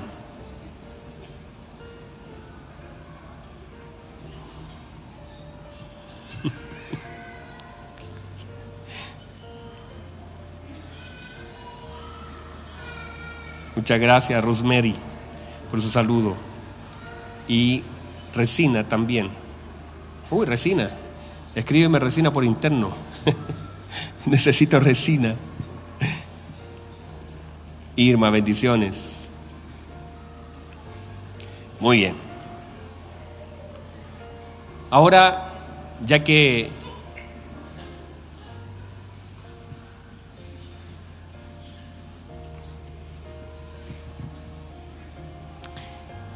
Qué hermoso tiempo, ¿verdad? Bueno, ahí está el código QR, estoy disponible para atender si necesitan alguna consejería. La verdad es que pensaba, y bueno, veo algunas caritas eh, un poco complicadas, porque claro, son preguntas que se dan en el momento y que a veces uno no está preparado ni para responder, ni para escuchar la respuesta del otro. Entonces eso genera a veces como esa incomodidad pero son ejercicios que debiesen practicarse en casa, eh, con un cafecito o en algún lugar comiéndose una tortita, conversar, porque es muy necesario que a través de la comunicación puedan ustedes ser transparentes. Eh, hablaba delante con alguien y le decía la importancia que en una relación eh, caminemos con humildad y con esa capacidad de, morir constantemente y no buscar enseñorearnos con el otro. Porque eso se da mucho dentro de las parejas, esa guerra como de poder, de quién tiene la, quién tiene la razón, no yo la tengo, no yo la tengo, y finalmente llega un momento en donde nadie quiere ceder. Entonces, qué necesario es que Cristo esté en el centro. Yo sé que aquí hay varias parejas que eh, están con fecha para casarse, sé que hay otros que lo están conversando, eh, sé que también hay matrimonios acá. Eh, hemos declarado este año el año del orden y yo sé que el Señor va a ir ordenando todas las cosas. Y, sé también que aquí hay personas que son muy nuevitas en el Evangelio y lo más probable es que muchos de ellos incluso todavía son simpatizantes, vienen porque les gusta oír una prédica, pero aún no han tomado su decisión por Cristo. Tenemos un público amplio. Pero para aquellos que aún no han tomado esa decisión por Cristo, como primera cosa, les invito a que puedan decirle sí al Señor, puedan decirle yo quiero que tú entres a mi corazón, yo quiero que tú entres a mi vida, yo quiero que tú transformes mi vida porque quiero caminar siendo guiado por el Espíritu Santo, siendo guiada por el Espíritu Santo. Ya no quiero seguir perdiendo el tiempo y buscando modelos distorsionados de lo que es ser pareja, de lo que es formar una familia. Y, y de verdad que al tomar esa decisión, créanme que sus vidas van a cambiar, pero completamente. Y aquellos que aún no han dado el paso del matrimonio, no se angustien porque si tal vez no hay recursos para hacer una fiesta, créanme que como dijo mi esposo, matrimonio no es bebida, no es comida, sino que está en la bendición de Dios. Y cuando tenemos la bendición de Dios, definitivamente lo tenemos todo. Así que yo les animo a que den ese paso. Eh, y así también eh, vayan trabajando en, la relación día a día. No se, no se, no den por sabido ni por hecho las cosas, sino que aprendan a vivir en este camino del matrimonio. No, no sobrevivan, sino que aprendan a vivir. Y oro al Señor para que el Señor les dé entendimiento acerca de lo que se acaba de entregar, acerca de lo que se acaba de impartir, porque si se entiende mal, se va a aplicar mal. Entonces, estar, y usted también cuando llegue a la casa, ore al Señor y dígale, Señor, dame entendimiento de la palabra. Hay cosas que tal vez no entiendo, hay cosas que tal vez resisto, hay cosas que a mí no me parecen, pero es allí donde uno tiene que ir a la oración y dejar que el Espíritu Santo nos muestre aquellas cosas que tal vez no podamos entender. Pero por sobre todas las cosas que la motivación de, su corazón, ayer ministraba mucho mi vida una, una muchacha con la que tuve una consejería, ella me decía, por sobre todas las cosas, yo quiero honrar a Dios con mi vida. Yo quiero hacer la voluntad del Señor. Y me hablaba como con tanta convicción que yo decía, Señor, que así sea, que así se cumpla en la vida de ella. Y que así también sea la motivación de cada uno de nosotros. Hacer la voluntad del Señor, agradar al Señor en todo y con todo lo que hagamos, porque definitiva, finalmente, amados, eh, necesitamos a Jesús para poder ser exactos, ser certeros en aquello para lo cual fuimos enviados a esta tierra. Eh, no llegamos porque sí, ni porque fue casualidad, ni porque alguien le falló la, la, píldora, sino que llegamos acá porque el Señor así lo quiso. Independiente de los procesos de vida que cada uno tenga, de los modelos familiares que cada uno tenga, independiente de eso, si fue difusional, distorsionado, maluco y todo el asunto, Dios tiene el poder para transformar todas las cosas. Lo único que yo tengo que hacer es disponer mi corazón. Lo único que yo tengo que hacer es decir, Señor, aquí estoy. Hazme nuevo, transforma mi vida, cambia mi corazón, cambia mi, mi, carácter, cambia todo aquello que no te honra. Cuando soltamos esas palabras sinceras delante del Señor, Dios comienza a hacer cosas poderosas. Pero debe haber en nosotros interés por hacer su voluntad, disposición, determinación y estar convencidos. Y tener la convicción, valga la redundancia, que aquel que comenzó la buena obra será fiel en completarla y, y en, ese, en ese proceso estamos. Así que les bendigo, les abrazo, gracias por venir, gracias por apartar este tiempo, porque si ustedes hoy están acá es porque hay interés, es porque quieren, es porque le han dicho al Señor, sí, quiero, no sé cómo ni cómo lo vas a hacer, hay cosas que no entiendo, pero sí quiero, quiero orden, orden en mi vida. Y yo sé que de acuerdo a ese anhelo de su corazón, Dios le va a responder. Así que eso, les amo, les abrazo y muchas, muchas bendiciones. Amén. Vamos a orar, ministrar. Hay mucha gente que está conectada por, por Facebook, perdón, por YouTube. Y vamos a orar. Yo le voy a pedir que usted abrace a su esposita, si tiene la oportunidad, si no la tiene, está quizás lejos, ore por ella ahí donde está. Y le voy a pedir que no espere que yo ore por ella. Usted como un hombre de Dios, ore, dígale, Señor, bendice a mi esposa. Tal vez he hecho cosas mal, equivocadas. Me equivoqué tanto, tomé decisiones tan torpes en algún momento. Pero usted me va a ayudar para bendecir a mi esposa. Hay cosas que hice mal, decisiones que tomé y otras que no tomé. Pero en el nombre del Señor, ore por ella, bendígala, bendígala. Tal vez nunca lo ha hecho así, pero ore por ella. La oración más poderosa para su esposa no es la que hará el pastor, es la que hará usted si tal vez su matrimonio está trizado, está roto, les quiero recordar que no hay nada que Dios no pueda restaurar. No hay nada que Dios no pueda hacer. No hay nada que Dios no pueda levantar. Todos los problemas son muy diferentes unos de otros. Pero Dios tiene poder para hacer cosas. La Biblia establece que si estamos en Cristo somos nueva criatura. Si puedes orar por ella, lo que sea, lo que salga en tu corazón, está bien, Padre. Junto con ellos bendecimos nuestro matrimonio, lo que representamos, lo que somos en usted, mi Señor. Gracias por este tiempo que usted nos permite vivir. Gracias, Señor, por ser parte de aquello que usted está haciendo. Su nombre glorificado, Señor. Gracias. Gracias por aquellos que están ahora mismo a través de la señal Aquellos que están conectados, Padre, estiramos nuestras manos en el nombre de Jesús. Estiramos nuestras manos en el nombre de Jesús. En favor de nuestros hermanos que están conectados, que no han podido venir, que están de vacaciones o lejos o en otro país. Oramos, Señor, porque quizá la razón de estar conectado es que hay una gran necesidad, no solamente la necesidad de instrucción, sino de reparación, que usted pueda restaurar cosas que han han estado dañadas por tanto tiempo. Padre, usted puede. Padre, echamos a perder tantas cosas. Muchas cosas se rompieron en nuestras manos, pero usted puede, Dios, estirar su favor, su manto, su gracia sobre nosotros para restaurar lo que está dañado. Tal vez nos sentimos tan heridos en el lugar donde debiésemos sentir gozo, placer, alegría y frustración, dolor y quebranto. Pero usted puede hacer algo porque usted es Dios. Usted es Dios. Bendigo a mis hermanos y todos los que han hecho el esfuerzo de venir. Padre, gracias por sus vidas. Gracias, Señor, por lo que han recibido. Enséñenos a amar, oh Dios, a través de su palabra. Enséñenos a amar como usted nos amó. Enséñenos a amar a nuestros hijos, amar a nuestras esposas. Enséñenos a amar, mi Dios. Gracias, Padre. Oramos para que aquello que está quebrado sea restaurado y aquello que está bien sea mucho más afirmado. Padre, cuídenos de caer, cuídenos de fallarnos, cuídenos, Señor.